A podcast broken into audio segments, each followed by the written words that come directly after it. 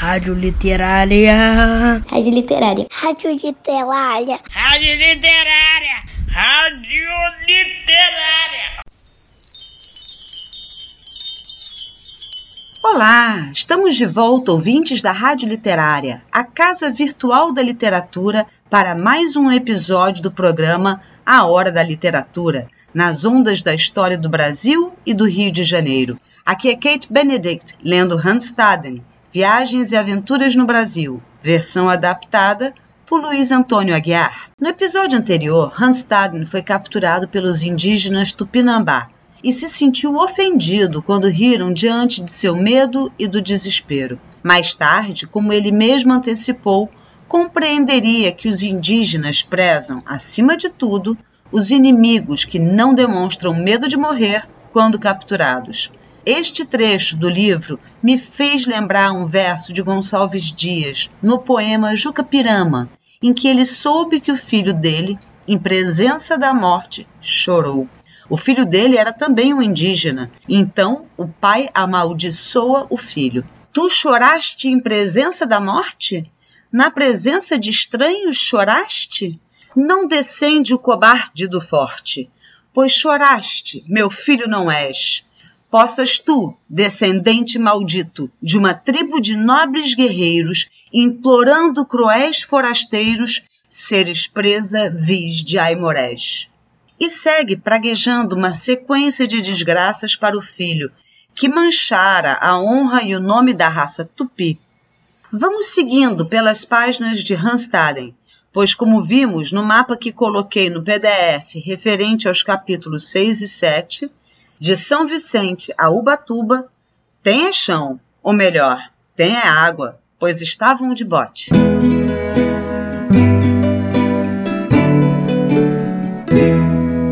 A aldeia dos Tupinambás, chamada Ubatuba, ficava a uma boa distância de São Vicente, talvez uns 50 quilômetros, subindo a costa. De bote, fizemos o percurso em três dias, Durante todo o trajeto, fiquei amarrado pelo pescoço. A cada parada, atavam a corda em árvores e me diziam: Xerimbambá Indé, você é meu animal aprisionado. O condutor do bote, Nhampepo Oaçu, o grande caldeirão, que depois de muita discussão com os companheiros ganhara direito de posse sobre mim, vigiava o céu atento Temia que uma tempestade o surpreendesse. Fiquei impressionado com a habilidade que tinham em conduzir aquelas embarcações tão desprovidas de recursos, embora, na verdade, quando se reparava melhor, muito bem construídas, nas quais me parecia uma temeridade sem precedentes enfrentar uma travessia em mar aberto, mesmo com bom tempo. Quando então uma nuvem escura, ameaçadora, se levantou no horizonte. Nhaepepo Oaçu pediu. Emonguetá Nhandé Tupã, Tokuabé Amanansu Jandé Momaran Aimã Ressé. Converse com seu Deus tempestade para que ele não queira nos causar mal. Obedeci, muito contrariado. Abaixei a cabeça, fechei os olhos, e supliquei a Deus que afastasse a tempestade. E fosse como fosse, pouco depois os índios exclamaram alegres: O cunhá amou Amanaçu. A grande tempestade ficou para trás. Quanto a mim, tomei aquilo como um sinal de que Deus não havia de todo me abandonado. Interessante, não é, ouvinte da rádio literária, que os Tupinambá tenho pedido para Hanstaden rezar para o seu Deus, pedindo proteção contra uma possível tempestade? O que lhe chamou a atenção nessa parte da história, querido ouvinte? Teve algo que lhe pareceu estranho? Finalmente chegamos a Ubatuba. Na entrada da aldeia, várias mulheres colhiam mandioca na plantação. Fui forçado a berrar para elas. Ayona, pega minha lama!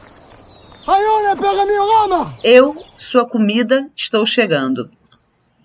Imediatamente, as mulheres largaram suas tarefas e, junto com os que estavam dentro da tábua, vieram correndo, todos gritando, querendo me ver.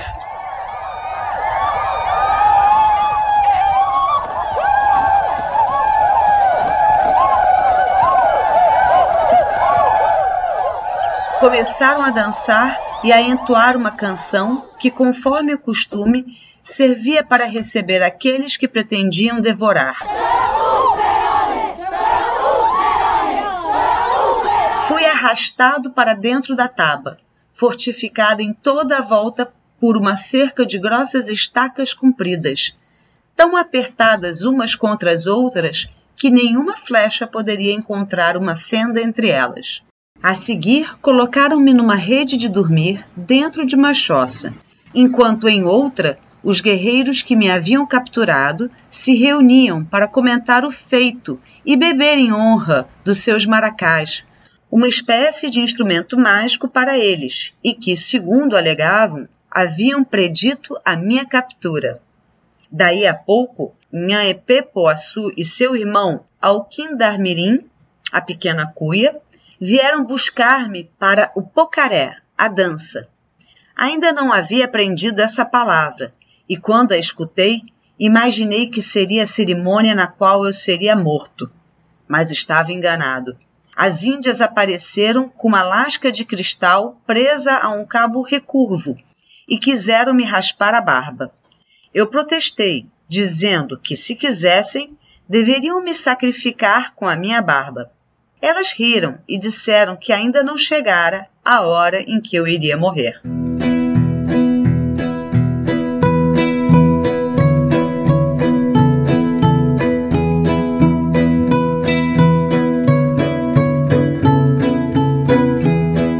Dias depois, com uma tesoura que haviam ganhado dos franceses, terminariam conseguindo cortar minha barba e raspariam também minhas sobrancelhas mas por enquanto me deixariam permanecer com os meus pelos no rosto.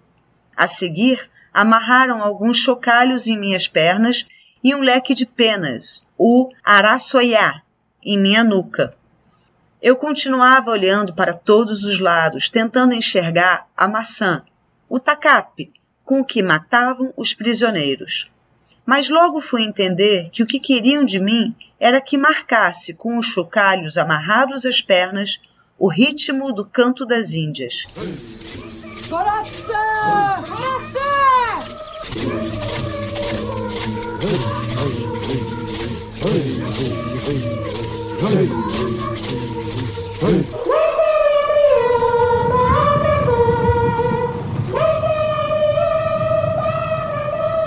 Na verdade, tratava-se do poracé, para comemorar o fato de Inhaepepo Oaçu dado de presente a seu tio Ipiru Guaçu, o grande tubarão. Ao meu novo dono caberia a honra de me matar e, com isso, acrescentar ao seu nome alguns títulos. Ele ainda não havia decidido quando eu seria executado. Os tupinambás estavam em festa proclamavam que seus maracás haviam profetizado a captura de um português, e ali estava ele, com efeito. Só então consegui raciocinar. Em minha cabeça, uma pequena esperança se acendeu. Eu não sou português! gritei. Sou amigo dos franceses, de quem vocês são aliados. Portanto, não podem me matar.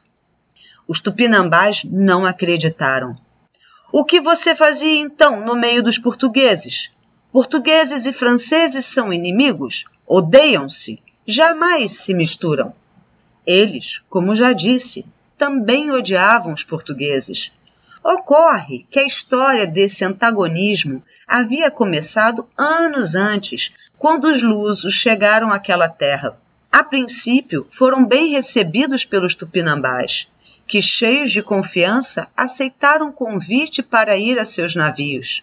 Então, de surpresa, os portugueses atacaram os tupinambás a bordo. Alguns foram transformados em seus escravos, outros dados de presente aos tupiniquins, que os mataram e devoraram.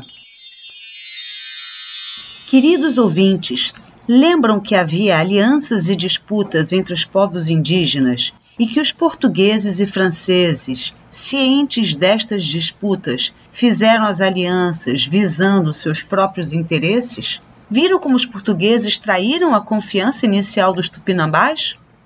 Convidá-los como amigos, capturá-los, escravizá-los e entregar alguns para os inimigos, cientes do que aconteceria com eles, lhes parece algo correto de se fazer?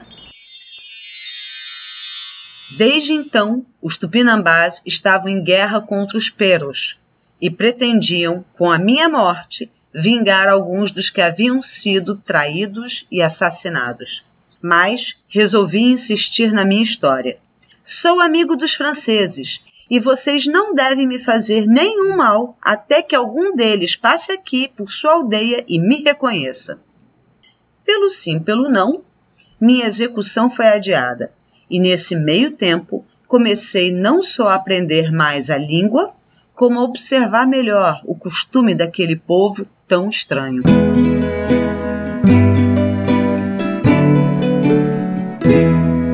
Será que a estratégia de se dizer amigo dos franceses irá funcionar para salvar Hanstaden de virar comida para Tupinambá? Repararam que Hanstaden compreendeu a necessidade de aprender a língua e entender os costumes do povo que o aprisionou? A única forma de sobreviver é a possibilidade do diálogo e da compreensão do outro. Nos próximos capítulos, saberemos mais o que Hanstaden aprendeu observando-os. Até breve!